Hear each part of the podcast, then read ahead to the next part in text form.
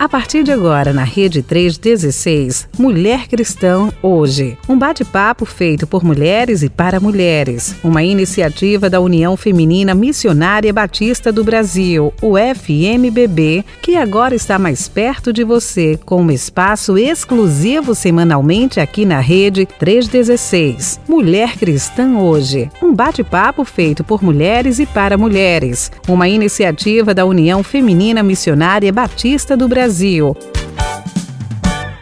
Olá, querido ouvinte da Rede 316. Aqui quem fala é Carla Juliana Mello e nós estamos começando mais um programa Mulher Cristã hoje. E eu já quero convidar você para puxar a cadeira, pegar o seu café e vir participar conosco desse bate-papo que hoje está muito especial, porque nós estamos no mês de outubro rosa, o mês da campanha de prevenção do câncer de mama, que para nós mulheres é algo assim muito importante que deve estar sempre na nossa pauta anualmente. E nós temos convidadas especiais aqui nessa tarde, que já já eu vou estar apresentando a vocês. A nossa querida Marli Gonzalez não está conosco, porque ela está em Israel, passeando com a caravana. Ela acabou de colocar um, um recadinho aqui no nosso grupo do programa, dizendo que não vai mandar mensagem, porque ela deve estar batendo perna lá em Israel. Veja que, que coisa maravilhosa. Na verdade, ela diz que lá está tarde, queremos descansar. Mas mandou um abraço a todos direto de Israel e nós já estamos ansiosas para ouvir as novidades que ela nos trará quando voltar. Gente, eu também tenho outra novidade para contar para vocês. É que nós estamos com o nosso programa, a Rede 316 está alcançando todos os canais para que você possa ter acesso aos nossos conteúdos, inclusive o conteúdo do nosso programa. Você pode acessar no Spotify, no site da Rede 316 e também no YouTube. Então, se você perdeu algum programa, quer ouvir de novo, quer compartilhar, então vai lá no Spotify, no site da Rede 316 ou até mesmo no YouTube. E você vai estar sempre perto da UFMBB através desses canais. E agora eu quero apresentar a vocês as nossas convidadas que estão aqui conosco para falar desse assunto que é tão importante. O, o, a temática do nosso, do nosso bate-papo hoje é um diagnóstico sombrio, porque foi baseado na nossa revista Visão Missionária, é, do, quarto, do, do, quarto, do quarto trimestre. É, né? É que é tanto trimestre uhum. na minha cabeça, mas é o quarto trimestre, onde nós temos é, sempre um artigo falando a respeito é, dessa, dessa campanha de, de Outubro Rosa. Então, a, a, a, nossa convidada, uma delas, né, que está aqui conosco, é a Nairlene Brasil, psicóloga da Igreja Batista do Tauá, e ela foi quem escreveu o artigo que está na nossa revista. E nós temos também aqui uma grande amiga minha que está aqui pela primeira vez. Nairlene já é de. Antes de tudo, deixa eu dizer, a Nairlene já é de casa, porque ela já veio três vezes, então ela já, já faz parte aqui, já, ela já se sente em casa. Ela disse que nem fica mais nervosa, porque, né, Nailene? Diga, dê logo seu oi aí. Não. oi, pessoal. Não, eu fico nervosa sim. Mas depois, com o passar do tempo, com bate-papo, isso vai, vai melhorando. Então, prazer novamente estar aqui com vocês, é prazer novamente falar, principalmente de um assunto tão, tão importante, tão sério e tão significativo para as mulheres. Ah, seja muito bem-vinda. E também está aqui Silvana, Silva, é Silvana Valério, ela é minha amiga de coração, a gente já se conhece há muito, muito, muitos anos, né? Eu acho que eu era eu era solteira, Silvana, quando eu te conheci. Eu era solteira quando eu conheci Silvana, voltando do Mato Grosso, lá na casa da Irene. então, de muito tempo. É, Silvana está aqui conosco também. Ela é enfermeira, trabalha na Oncosol, que é uma clínica, né, Silvana? Fale aí, se apresente melhor aí, porque você vai falar um pouquinho aí do, do que você faz aí no seu trabalho. E seja muito bem-vinda, sinta-se à vontade aqui no nosso programa. Olá, boa tarde a todos. É, estou muito feliz né, pelo convite. É um prazer estar aqui com vocês, falar sobre esse tema tão importante. É, meu nome é Silvana, como você falou, sou enfermeira, sou especialista na área de oncologia. Trabalho numa clínica que é Centro do Tratamento do Câncer, aqui em Cabo Frio, onde eu moro. E assim, é um prazer aí poder compartilhar e abraçar mesmo com vocês essa causa né, que é falar sobre o Outubro Rosa, a prevenção aí do câncer de mama. Muito bom. Sejam todas bem-vindas. E você, querido ouvinte, se você quiser mandar o seu recado, mandar é, algo a respeito do, da nossa temática, alguma pergunta, quem sabe você tem alguma dúvida a respeito né, do, do, câncer de mama, se você quiser enviar a sua pergunta, a gente vai estar tá lendo aqui os recadinhos e Silvana pode responder. Se a gente não souber responder, a gente responde depois, mas nós estamos aqui, queremos ouvir também a sua participação. E se você tiver algo para compartilhar também conosco a respeito dessa temática, fique à vontade. O nosso, o nosso WhatsApp é 11 9 3003 0316. E ainda que você não queira falar nada a respeito desse assunto, quiser mandar um recadinho, a gente também vai ficar muito feliz em estar te ouvindo. O mês de outubro, né, como a gente está falando, é, é realizada essa campanha Outubro Rosa. E o objetivo dessa campanha é conscientizar sobre a prevenção do câncer de mama e a importância de se realizar um diagnóstico precoce da doença. E é uma doença que ocorre né, com mulheres em todo o mundo. É, nós reconhecemos a importância dessa campanha e por isso estamos sempre na, na nossa revista Visão Missionária é, falando sobre esse assunto no quarto trimestre. Eu gostaria de, de começar perguntando, né, já que Silvana é uma mulher da, que trabalha nessa área, eu estava esses dias conversando com meu esposo, eu não sei se é porque nós temos mais acesso à informação, ou se é porque é, os diagnósticos hoje são mais fáceis né, de se fazer, né, tem, é, estão mais populares. Né? Antigamente, eu acho que exames eram, eram mais difíceis de fazer. Mas o fato, a sensação que a gente tem é que cada vez mais a gente tem é, conhece mulheres né, que estão passando pelo tendo câncer de mama. E eu queria saber, Silvana, você que lida diretamente com isso aí no dia a dia, existe mesmo esse aumento ou é só é só porque a gente tem mais informação mesmo a respeito disso? Mas existe um aumento nesse número de casos assim de câncer entre mulheres? Então, Carla, existe sim, né? Esse número ele existe. Eu vejo isso na minha prática mesmo de trabalho, no meu dia a dia, o número vai aumentando, né, de atendimentos de pacientes. E a gente tem também a base científica do INCA, né, o Instituto Nacional do Câncer, que nos traz números, né, é, estatística, onde esse número, esses casos têm aumentado muito, né? Então a gente tem uma estatística aí para 2022 de 66 mil casos novos do câncer de mama. Então assim, a cada ano tem crescido mais, né?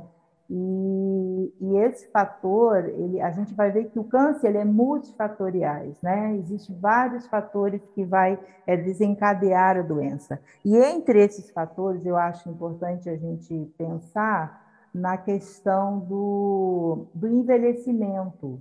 Né? Eu vou falar um pouquinho mais ou menos de, dos fatores, mas o envelhecimento ele é um fator. E o envelhecimento, é, a gente tem percebido, a gente tem visto que a gente tem é uma perspectiva aumentada. Então, a gente tem um número maior de pessoas envelhecendo e vivendo mais.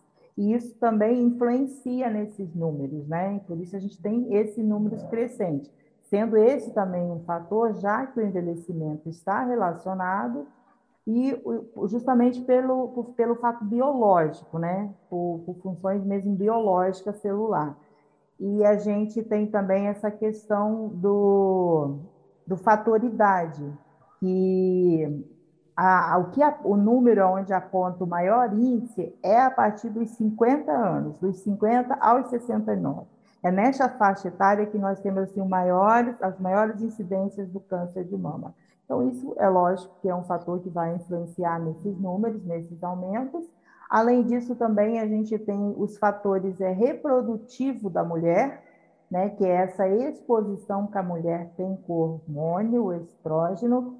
Essa exposição ela acontece é, a partir do, do, primeiro momento quando a mulher menstrua, por isso a gente tem lá o fator de risco. Quando a, a menina né, ela menstrua cedo, a, na menstruação precoce. Antes dos ela... 11 anos, né, que eu estava dando uma olhada.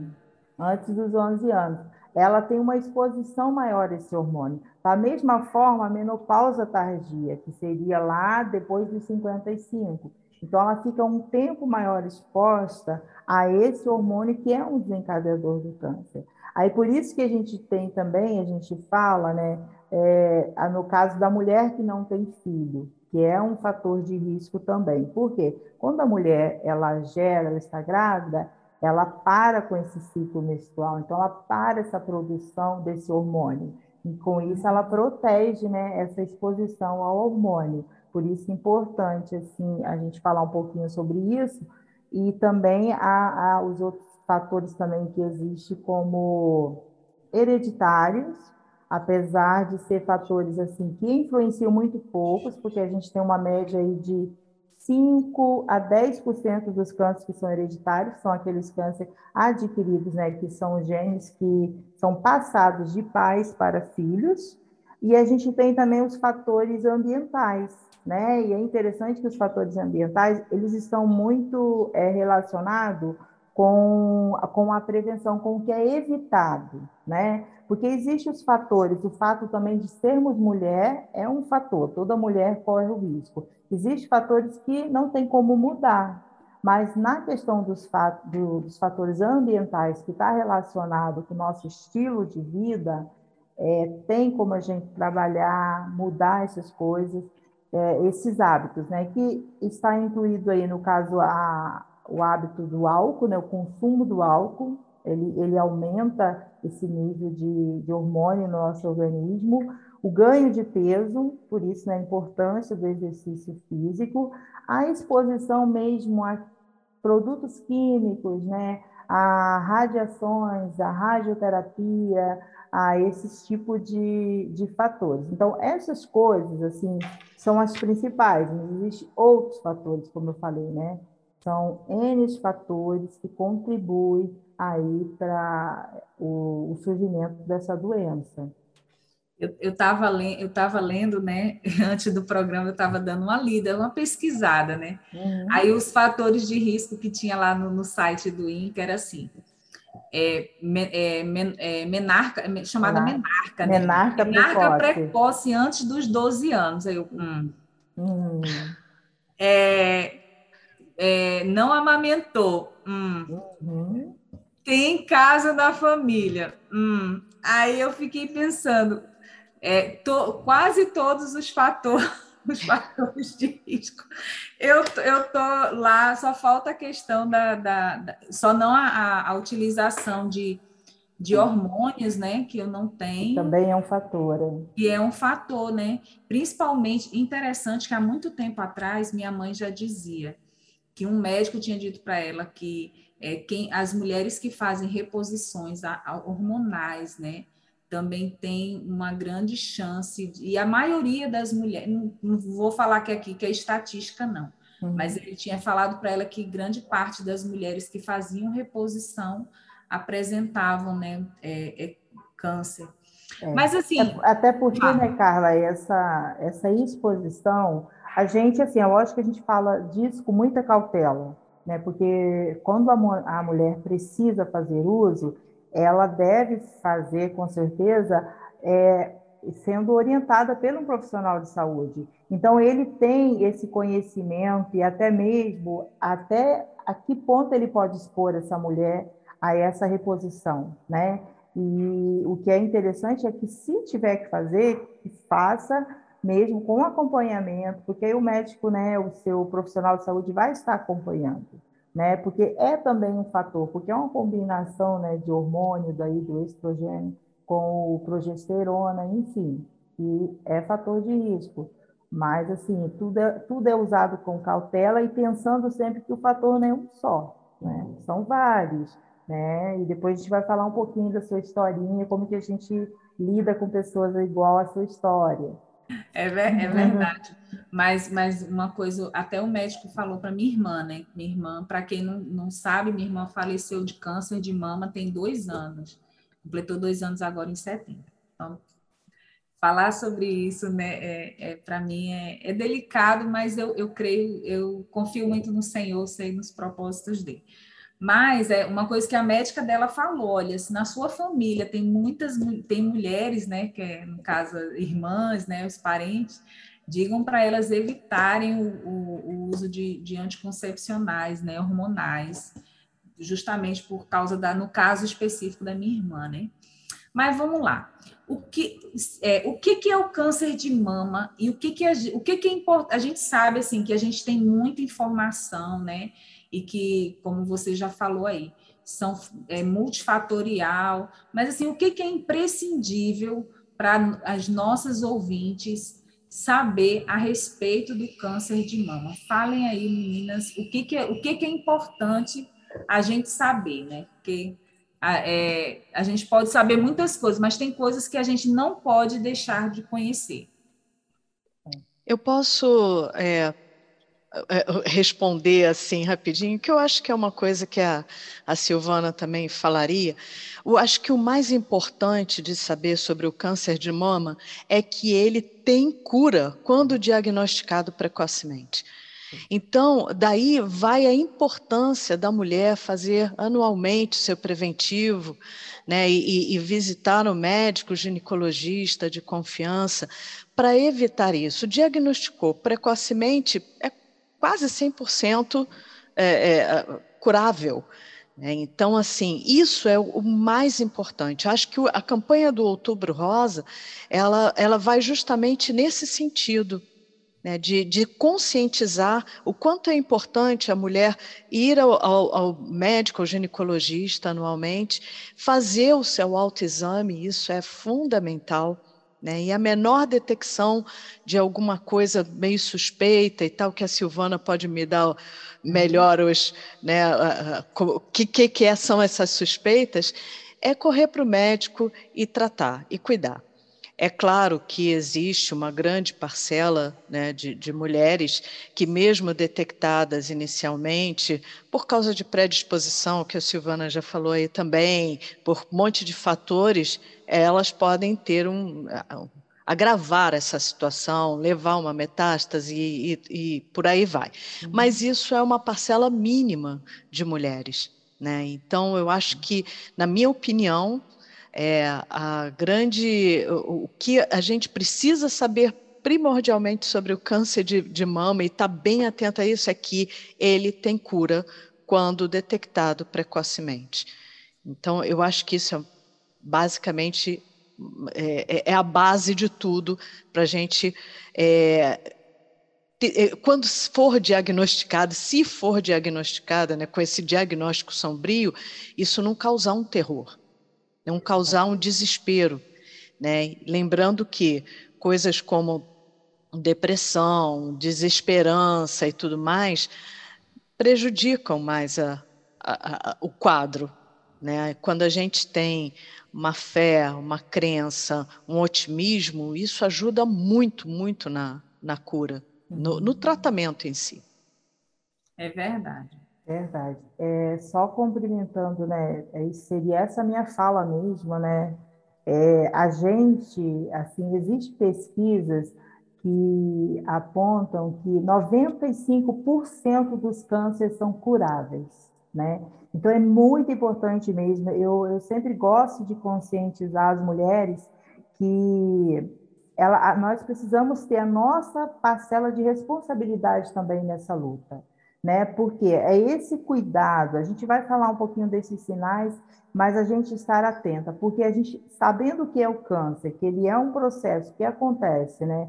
Uma, uma, um fator, um mutante numa célula que vai crescer e vai formar um tumor, né? um caroço ali na, na mama, ou na região das axilas, ou na região até mesmo do pescoço, e saber que ela precisa se tocar, se palpar, né? Por isso que eu falo sempre hoje para as mulheres, é importante que você olhe, palpe e sinta a sua mama. Isso é muito importante que a mulher saiba, que ela tenha isso né, bem assim na sua rotina. Que ela faça isso no momento mais confortável que for para ela.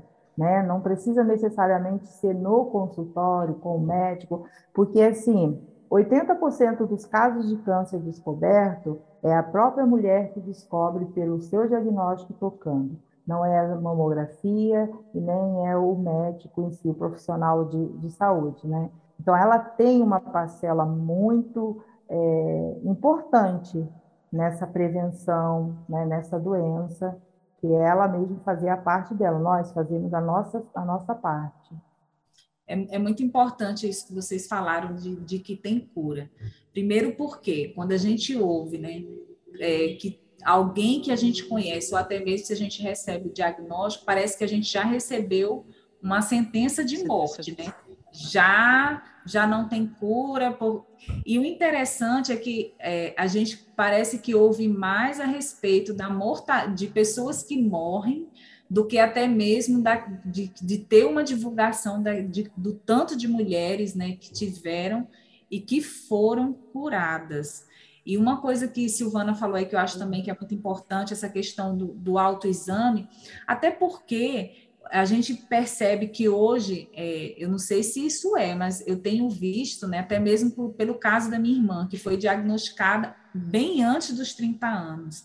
Uhum. E quando e normalmente os médicos só, só nos encaminham para fazer a mamografia, acho que é a partir dos 40. Então, assim, se você, é, grande parte, quando vai fazer a mamografia, já, principalmente quando está abaixo dessa idade, é porque já foi detectado algo suspeito num autoexame. Então, mulheres que estão nos ouvindo, se toquem, né? Aquela velha frase, se toquem. Literalmente se toquem. Literalmente se toquem. E não deixem, não tenham medo de receber, porque acontece muito isso, né? As mulheres até é, identificam algo, mas têm medo de buscar o conhecimento da doença, como se eu não sei, então ela não existe, né? Ignorar, como se ignorar fosse a solução. E quais são os principais sintomas? E a importância, a gente já falou, né, sobre essa questão da importância do, do diagnóstico precoce, né? Que é quanto mais cedo a gente consegue ter uma expectativa assim de cura maior, né, um tratamento iniciando é, logo no início. Mas quais são, Silvana, aí fale para a gente, ou vocês duas, né, é, quais são os sintomas é, que as mulheres podem é, perceber que é um alerta de procurar um, um, um médico, né, procurar um diagnóstico médico? Então, é, os sintomas, assim, um, um, dos principais sintomas é justamente o caroço, né? O nódulo. É você tocar e perceber esse, esse nódulo. E esse nódulo, ele costuma ser indolor, ele não dói, né? E ele começa ali muito pequenininho e vai crescendo muito rápido. E assim que, enquanto a mulher toca e percebe esse, esse caroço, esse sinal, ela precisa é, procurar ajuda. E também estar atento na coloração da mama, se a mama está avermelhada, se o, o bico dos seios né, está invertido, se há saída de secreção, né, com aspecto de cores estranha, a questão também da, da a gente até fala que o aspecto da casca de laranja, né? Aquela mama que fica com aspecto feio mesmo. Então, a mulher está realmente olhando, observando isso e tamanho, né? A, essa questão mesmo se um seio está maior do que o outro, se uma mama está maior do que a outra. Esses são assim os sinais mais mais importantes e vale a pena a gente falar um pouquinho, Carla, também, porque como você falou, né, na questão do, do rastreamento, né, que é o diagnóstico precoce, a gente, é, a gente tem assim uma estratégia para lidar com as mulheres. E é bom que a mulher ela saiba, ela se informe a respeito disso, desse rastreamento que é justamente esse ajuntamento de informação da história da paciente com os sinais e os sintomas, caso exista, mais os exames que são feitos. Porque quando nós encontramos, quando nós temos aí uma mulher que tem fatores de risco, né, evidentes e tem sinais, essa mulher precisa começar a faz, fazer essa mamografia mais cedo entendeu? Porque às vezes a mulher realmente, a gente vai olhar que pela Organização Mundial de Saúde, a mamografia é a partir dos 50 aos 69 anos, porque essa idade é a faixa etária, como eu falei, de alto índice. Mas para isso seria o rastreamento assintomático, para aquelas mulheres que não têm sintomas nenhum e nem um fator de risco mediante qualquer fator de risco e qualquer sinal, ela precisa começar esse rastreamento mais cedo. Aí ela já começa a partir dos 30, 35, aí vai ser de acordo o que o profissional né, que acompanha, que vai estar com ela, a conduta que ele vai tomar. Né? Então, assim, é muito importante que a mulher saiba que existe né, essa, essa questão mesmo, que para o diagnóstico precoce, é fundamental o toque e fundamental que ela esteja atenta aos fatores de risco, porque se ela tiver um fator de risco, ela precisa comunicar isso ao profissional de saúde para ele poder fazer essa soma e, e começar assim a, a fazer esses exames mais cedo, mais precoce. Meu, é, meu áudio, eu fechei por causa do barulho do caminhão, mas mas deixa eu perguntar, Silvana, então mesmo a, a, aquela mulher que não tem sintoma algum, mas tem histórico na família, ela precisa, mesmo que ela não tenha 40 anos, como por exemplo, no caso, vou falar por mim, né? Eu, eu já, se bem que eu já tenho 40, né? Então não, não posso falar mais por mim, que eu já passei os 40. Mas aquela pessoa que tem histórico na família, mas nem chegou nos 40 anos ainda, ela deve é, ela deve procurar sempre fazer mamografia e, e, e, quando for o médico informar a respeito desse histórico? A mulher ela precisa sempre ter um profissional de saúde acompanhando ela, né? Fazendo mesmo essa consulta de rotina. Nessa consulta de rotina, ela vai estar sinalizando ao profissional de saúde esses fatores de risco. Uhum. Então, aí o profissional de saúde, ele é que vai tomar essa conduta. Mas, Sim. geralmente, essa conduta, ela, ela é tomada quando tem a evidência desses fatores de risco. Aí, o, ele, ele vai usar um, um critério, né? Geralmente, são um fator de risco mais um sinal. Então, ela teve um, uma história na família e apareceu um nódulo, né? ela tem, então, ela tem uma, uma, uma, dois fatores muito importantes. Então, ela deve começar a fazer a mamografia antes dos 40 anos, né? Não esperar para fazer só mesmo quando a partir dos 50 ou quando aparecer é, outros sintomas, entendeu? E o médico geralmente orienta muito assim a, né? O profissional de saúde em si vai orientar né, nesse sentido. Entendi, gente. Olha, nós estamos aqui conversando. Quem entrou agora, nós estamos conversando sobre um diagnóstico sombrio relativo ao Outubro Rosa, já que estamos no mês né, do Outubro Rosa da campanha de prevenção do câncer de mama. Estamos com Nairlene Brasil, psicóloga, e Silvana Valério, que é enfermeira na área da oncologia. E eu gostaria de saber se você tem algum recado, alguma dúvida. Ei, Luiz, alguém já nos mandou algum recadinho? Será que alguém já mandou um recadinho aí para gente? Se sim, se não, me responda aí, que daqui a pouco a gente vai para o nosso intervalo. E logo após o nosso intervalo e a nossa agenda, nós vamos ouvir o testemunho de uma conhecida minha, também uma amiga muito querida, que gostaria de estar conosco nessa tarde, mas ela não pôde estar presente. Então, ela mandou um áudio contando o testemunho dela. ela está em, em fase de remissão, né, que chama uhum. de, de, de câncer de mama. Amados, nós estamos aqui de volta com o nosso bate-papo. O nosso bate-papo de hoje é um diagnóstico sombrio, falando a respeito do, do Outubro Rosa, da prevenção sobre do câncer de mama. Está aqui conosco a psicóloga Nairlene e a enfermeira Silvana. E antes da gente entrar no nosso bate-papo novamente, nós vamos ouvir o testemunho da Mônica. Mônica é uma amiga minha, ela é esposa de pastor lá de São Pedro da Aldeia. Nós tínhamos convidado para ela vir aqui falar com, estar com a gente para ela contar o testemunho dela, mas infelizmente hoje à tarde ela te, tinha uma consulta e não poderia estar aqui. Mas ela gravou um áudio contando um pouquinho do que ela vivenciou e do que ela tem vivenciado ela, ela está em fase de remissão, mas ela quis também compartilhar com você que está nos ouvindo um pouquinho da história dela. Vamos ouvir? Graças e paz, irmãs. Que a bondade e a misericórdia do Senhor seja derramada na vida de cada uma de vocês nessa noite. É um prazer estar aqui com as irmãs nesse momento. Meu nome é Mônica, eu sou de São Pedro da Aldeia, interior do Rio de Janeiro. Trabalhamos aqui com uma comunidade é, batista, eu faço parte do Ministério Infantil dessa comunidade. Em 2019 fui diagnosticada com câncer de mama e a Carla pediu para eu conversar um pouco com as irmãs, já que a gente está vivendo aí o Outubro Rosa, né? Que é um, um momento de fazer um check-up realmente, de verificar o templo, né, do Espírito Santo de Deus, que é o nosso corpo.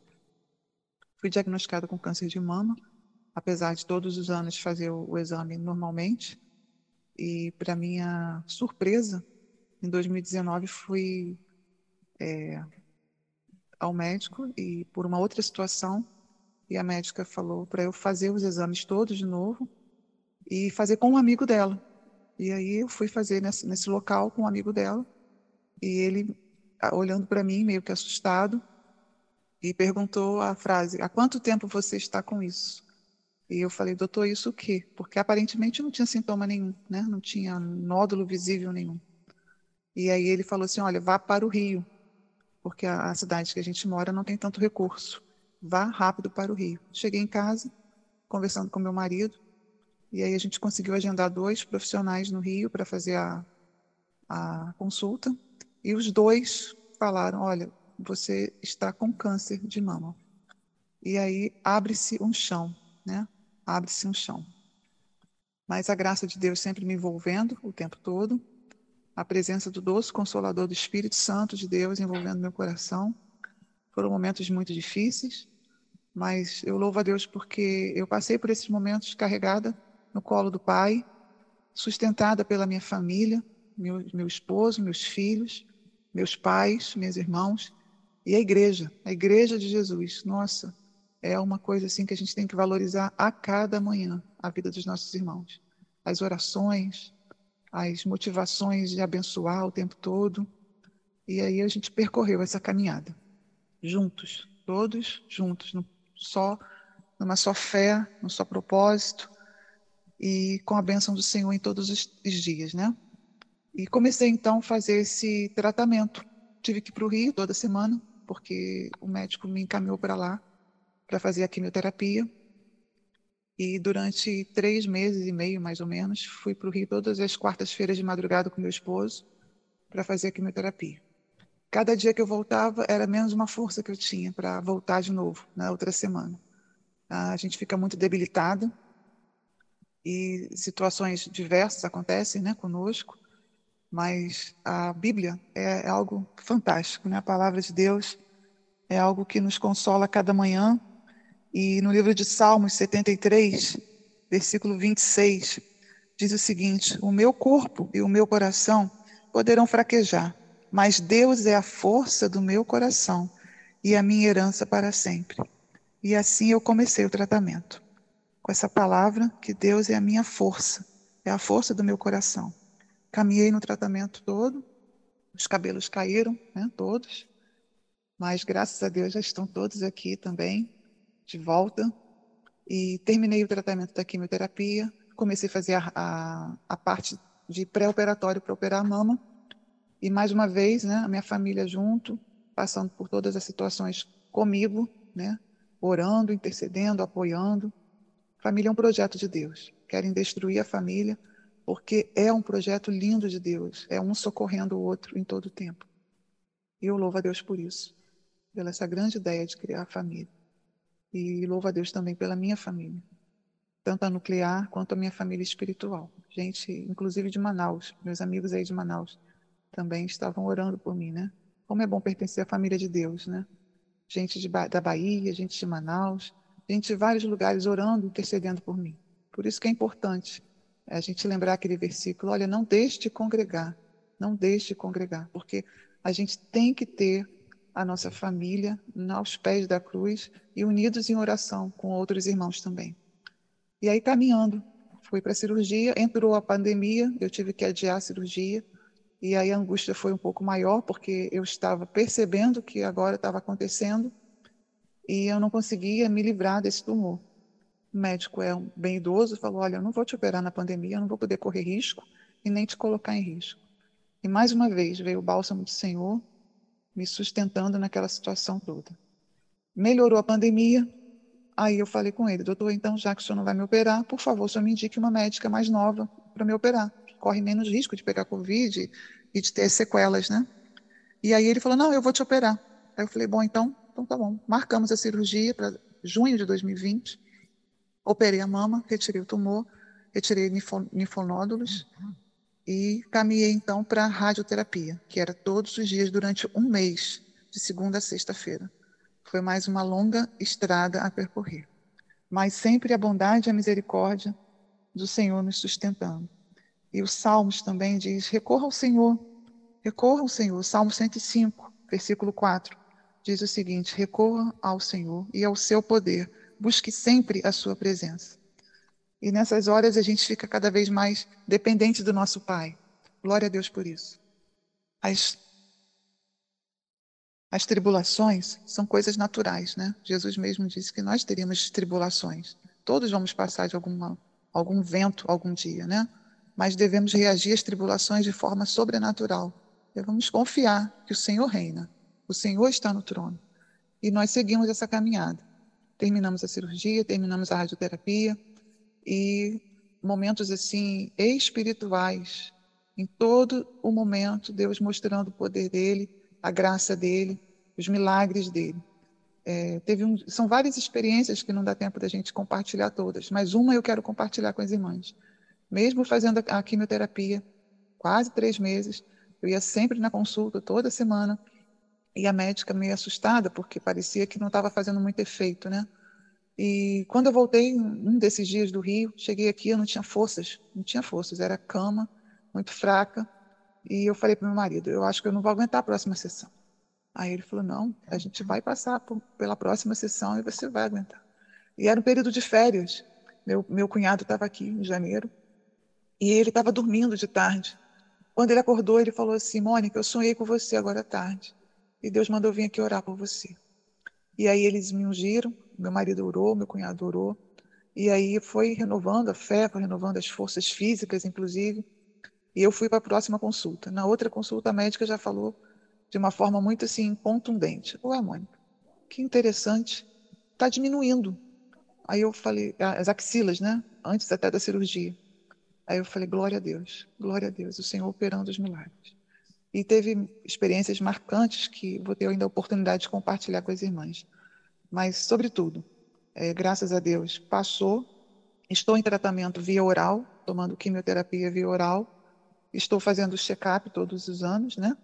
Mas, para a glória de Deus, estamos aí, para servir Ele com alegria, porque nós fomos criados para isso, para agradar o coração do Pai. É difícil a caminhada, mas a gente sabe para onde a gente vai. É um lugar onde não vai ter choro, não vai ter pranto, não vai ter câncer, não vai ter mais sofrimento algum.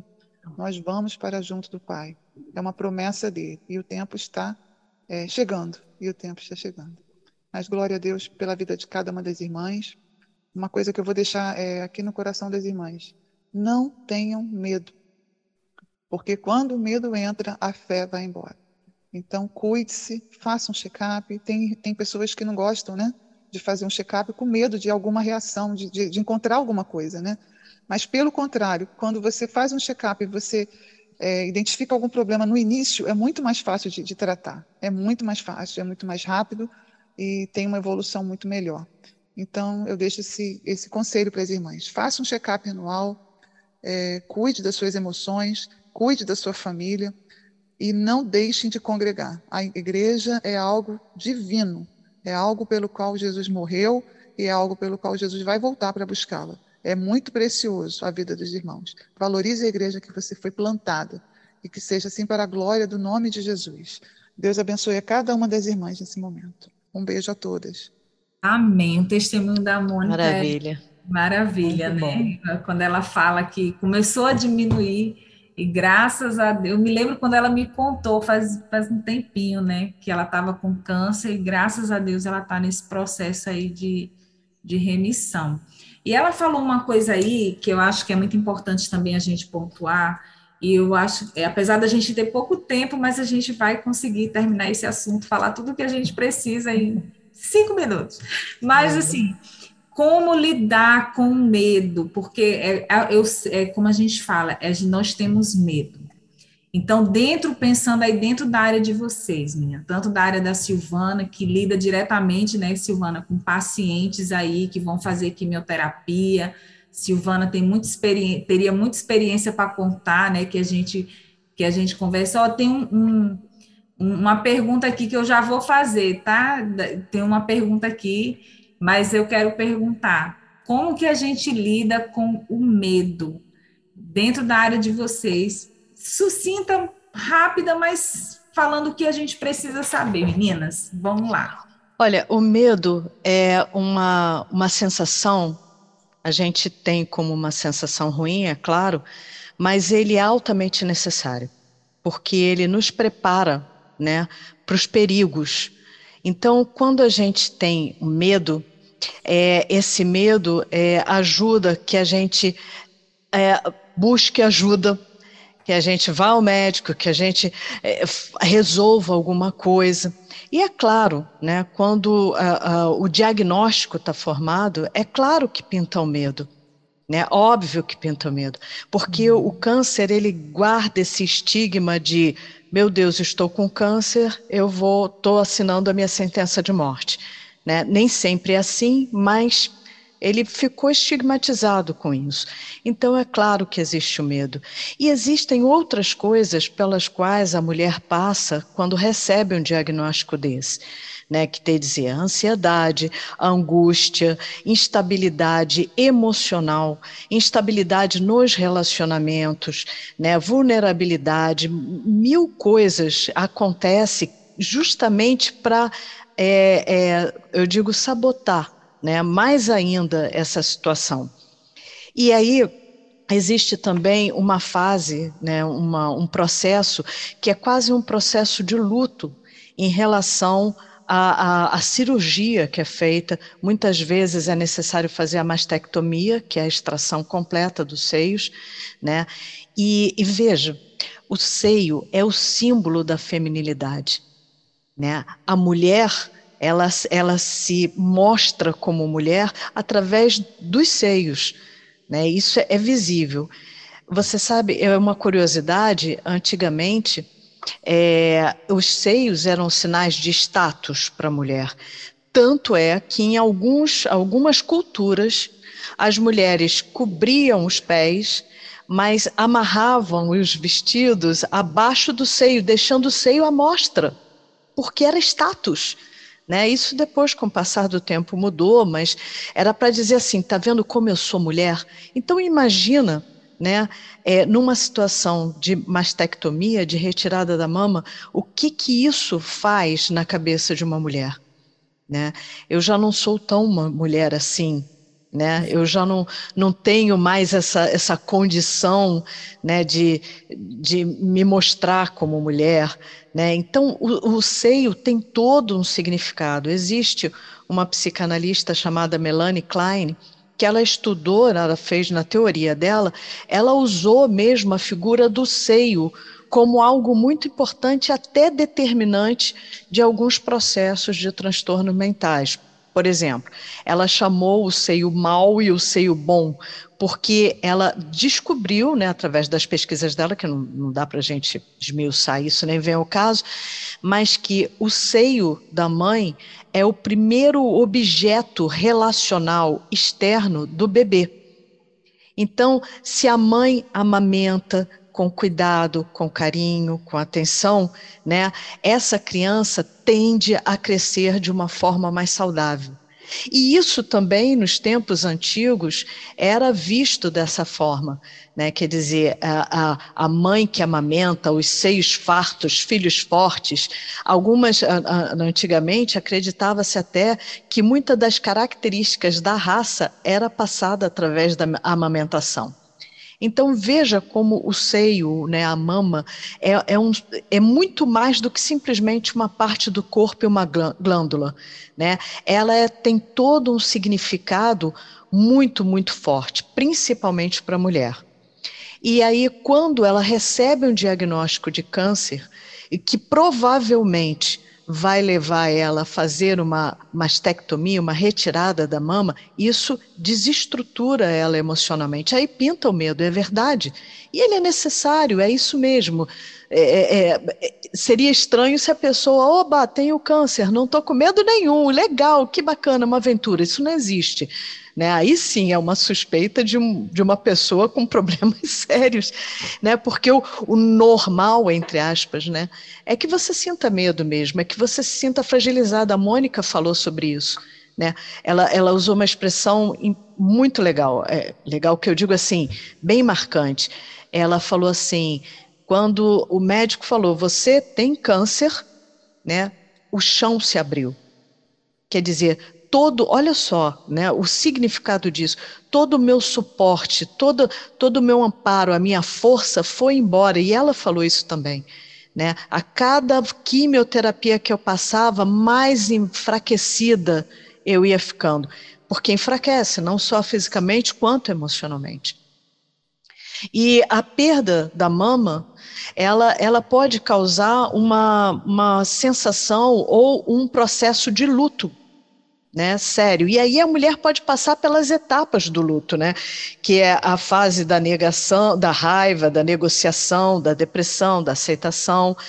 E a fase da negação tem muito a ver com o espiritual, né? Desculpe, a é a fase da negociação, negociação, né? Aceitação. A fase da negociação ela tem muito a ver com o espiritual.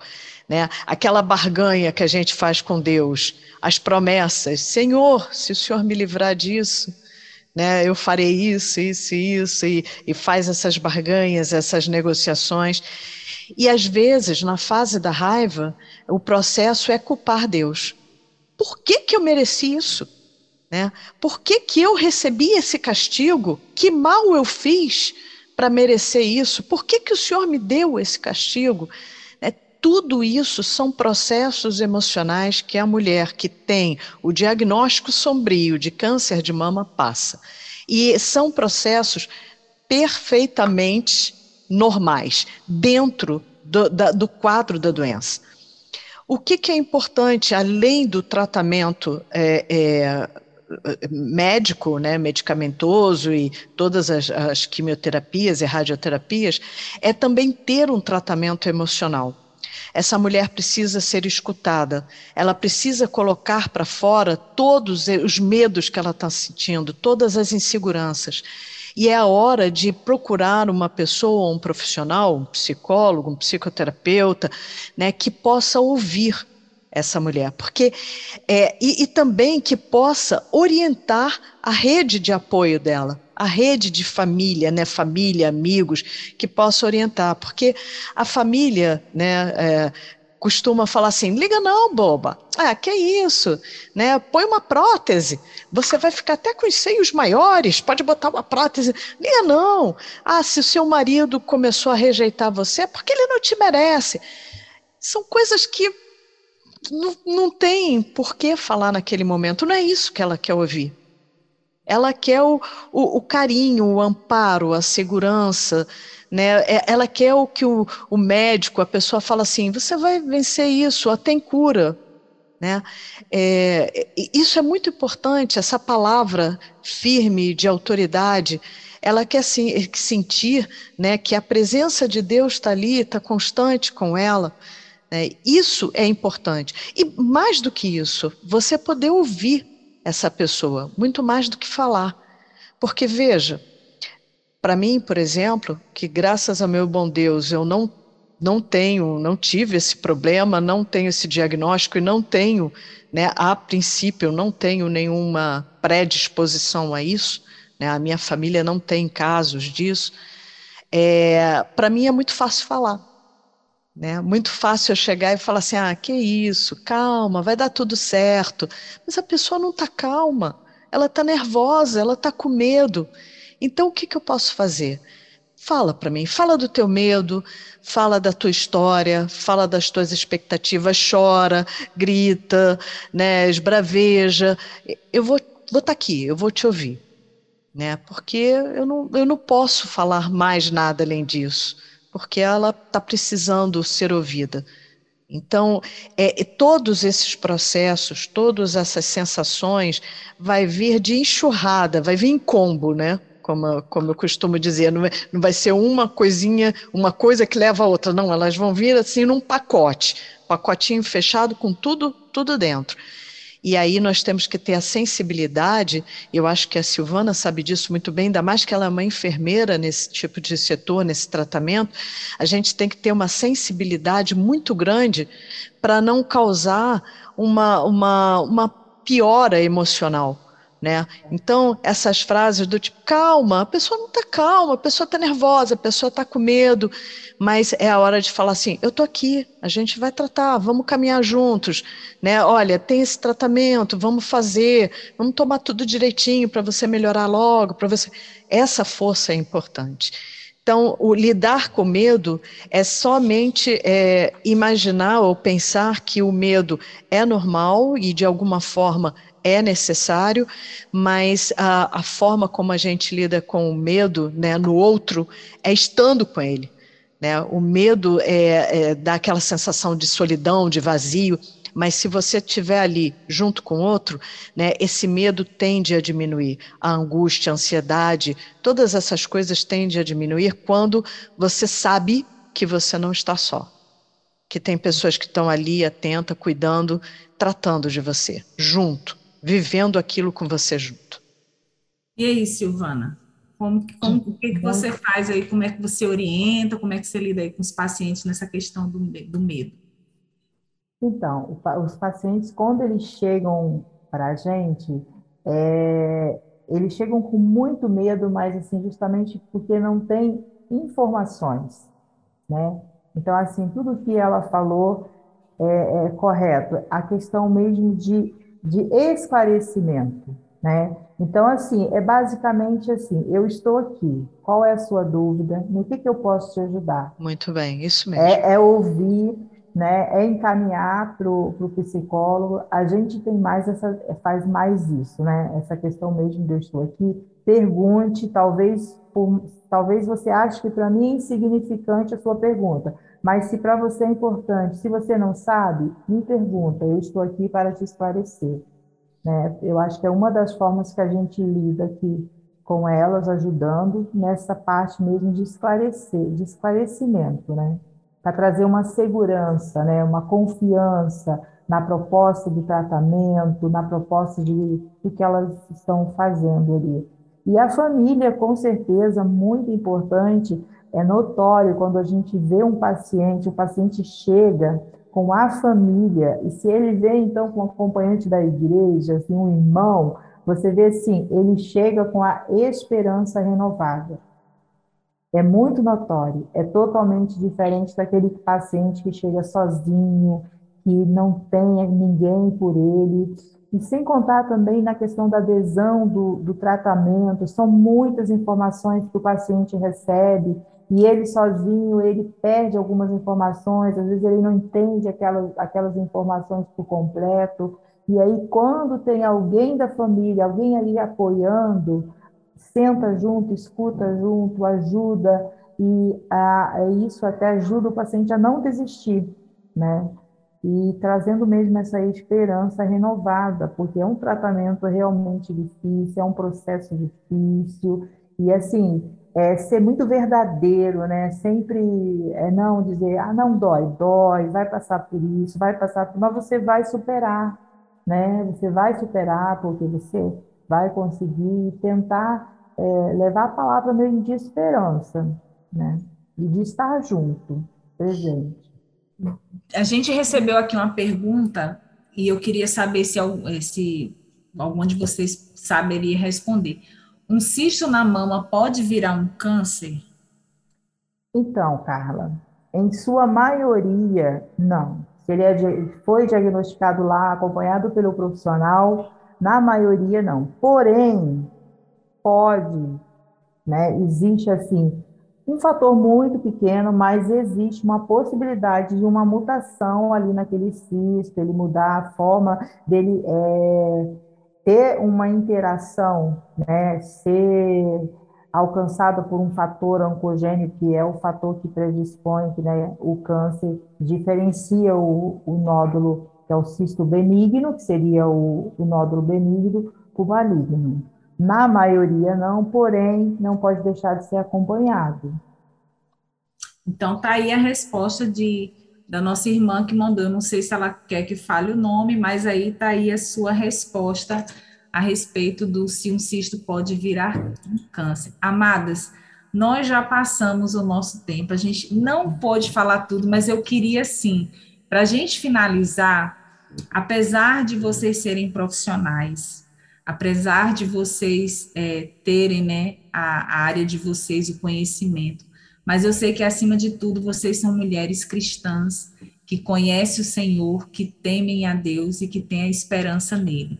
E o que que você pode dizer mesclado dentro da sua área, mas também encharcado de, de evangelho para essas pessoas que estão nos ouvindo que, que tenha recebido um diagnóstico, ou que tenha medo de receber um diagnóstico, ou que tenha algum parente que, vai, que recebeu esse diagnóstico, ou que possa vir a ter um diagnóstico, porque como a gente até estava conversando aqui em off, né? Apesar de todas essas, essas predisposições e tudo, só o fato, como Silvana falou, de sermos mulheres, já existe a possibilidade da gente ter câncer de mama. E a gente precisa confiar no Senhor, fazer a nossa parte, a gente se cuidar, fazer os exames necessários, ter, procurar ter uma, uma qualidade de vida, fazer atividade física, cuidar da nossa alimentação. Mas a gente sabe que nenhum de nós está imune a passar por essa, por uma situação dessa. Então, o que que vocês dizem assim para essas pessoas dentro da área de vocês, mas encharcada do evangelho aí para a gente finalizar a nossa conversa? Eu diria que é, se você que está ouvindo conhece ou recebeu né, esse diagnóstico sombrio, a primeira coisa que você precisa fazer é não ficar sozinha, né? Procure sempre conversar, falar, se informar, como a Silvana falou, né? Isso é muito importante, vai ajudar na sua, no seu tratamento e vai ajudar a, a, amenizar, a segurar um pouquinho o medo, a ansiedade, né? Fale, fale abertamente com as pessoas que você confia, com os profissionais que você confia, né? Tire todas as suas, suas dúvidas por mais que seja, ah, mas essa pergunta, essa é tão bobinha, não importa, é, ela é bobinha, mas é sua pergunta e às vezes é uma pergunta muito importante, não é tão bobinha quanto você pensou. Então, é, faça isso, não se isole, não, não fique fechada, né? Ah, eu recebi um diagnóstico de câncer, eu vou ficar quietinha, ninguém vai saber e, e eu vou ficar calada. Não, Fala, fala, é, expressa, claro, sempre com as pessoas que você confia. Isso ajuda muito, muito, muito no tratamento. Né, como, como a Silvana falou, é um tratamento difícil, dolorido, gente, que as pessoas passam muito mal. Então, assim, é importante falar, porque se além de tudo isso você guardar todos os seus medos, ansiedades e não vou ficar quietinha, a história de nós que somos cristãos, né? É, é, olha, é, você está com medo, então é porque você não tem fé. Não, gente, por favor, não é isso. Não vai por esse caminho, né? O medo está aí, o medo existe, é verdade, é necessário, né? E não quer dizer falta de fé, quer dizer humanidade, né? Como é que você supera isso? Né? Falando, conversando, dizendo, eu estou com medo, eu estou morrendo de medo. Né? Então, isso é importante, você colocar para fora. Silvana. Eu, eu diria, eu, eu até uso né, na minha prática aquele, aquela frase, né, aquele texto de Jeremias, que diz assim, né? Quero trazer à memória aquilo que me dá esperança. Traga na sua mente o que te dá esperança. Viva e pense em coisas boas. Pense nos filhos que você tem. Pense nos netos. Pense no grande amor da sua vida. Pense em você, na pessoa especial que você é. Olhe para aquilo que te dá esperança. Né? Pensa nesse sentido mesmo de que a nossa vida aqui é passageira, independente da doença câncer. Todos nós vamos morrer.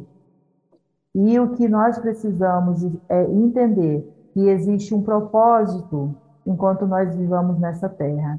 E que esse propósito né, seja um propósito no qual a gente busque viver as escolhas certas, que busque viver a vontade de Deus, né, a vontade daquele que nos criou e entender que é um processo que o câncer não é uma doença de por castigo, por um estresse, uhum. por mágoa, por nada disso. O câncer é uma doença que qualquer uma de nós pode é, vir a ter e também em si, não colocar esse peso tão grande também na doença, no câncer, nessa sentença, ah, estou com câncer, morri. Não, o câncer não é a sentença de morte, né? O dia nosso, é o, dia, é o, é o nosso Criador. Quem nos criou, ele que determinou o dia que a gente vai morrer. Não é uma doença, não é circunstância, não é acontecimento né, deste mundo. É simplesmente o fato que vai chegar um dia que todo mundo vai morrer e esse corpo vai perecer, independente dele sofrer por alguma doença ou não. Traga a esperança, aquilo que te dá, traga a memória, aquilo que te dá esperança. Amém. Eu quero deixar para você, querido ouvinte, que quer você tenha um, diagnóstico, quer você tenha medo, quer você tenha alguém na sua família, confie no Senhor de todo o seu coração. Silvana bem falou aí, a única coisa que pode nos dar um fim trágico é o pecado, sem salvação em Cristo Jesus, porque se estivermos em Cristo, é, como Mônica falou, nós sabemos para onde iremos e um dia todos nós estaremos lá. E a nossa esperança precisa estar no nosso Senhor e Salvador Jesus Cristo. Amém, meninas? O pastor vai hoje me porque eu passei totalmente do horário. Eu, a gente ficou aqui, mas não tinha como a gente não concluir essa conversa. Eu quero agradecer imensamente a participação de vocês duas.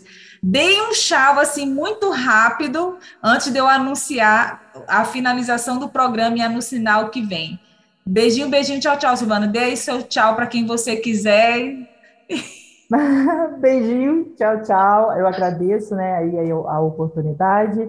Um abraço para todos os ouvintes. Espero que eu tenha contribuído né, com um pouquinho de informação aí e abençoando a vida de todos que estão ouvindo. Amém. Nairlene. Bom, beijinho, beijinho. Tchau, tchau. Obrigada por estar aqui novamente, por me chamar. Eu também espero que eu tenha contribuído com alguma coisa e espero que todas fiquem na paz de Jesus Cristo. Amém. Amados ouvintes, chegamos ao fim de mais um programa e eu quero dizer para vocês que eu espero vocês na semana que vem para conversarmos sobre Minha Casa, um pedaço do céu, com a querida Van Gomes, que vocês provavelmente já conhecem, do Virtuosos Modo On. Ela também escreveu para a nossa revista e vai estar aqui conosco semana que vem. Eu desejo para vocês uma semana abençoada e não, não, não saia daí, porque agora nós temos a sala de oração e eu espero vocês na semana que vem. Tchau, tchau.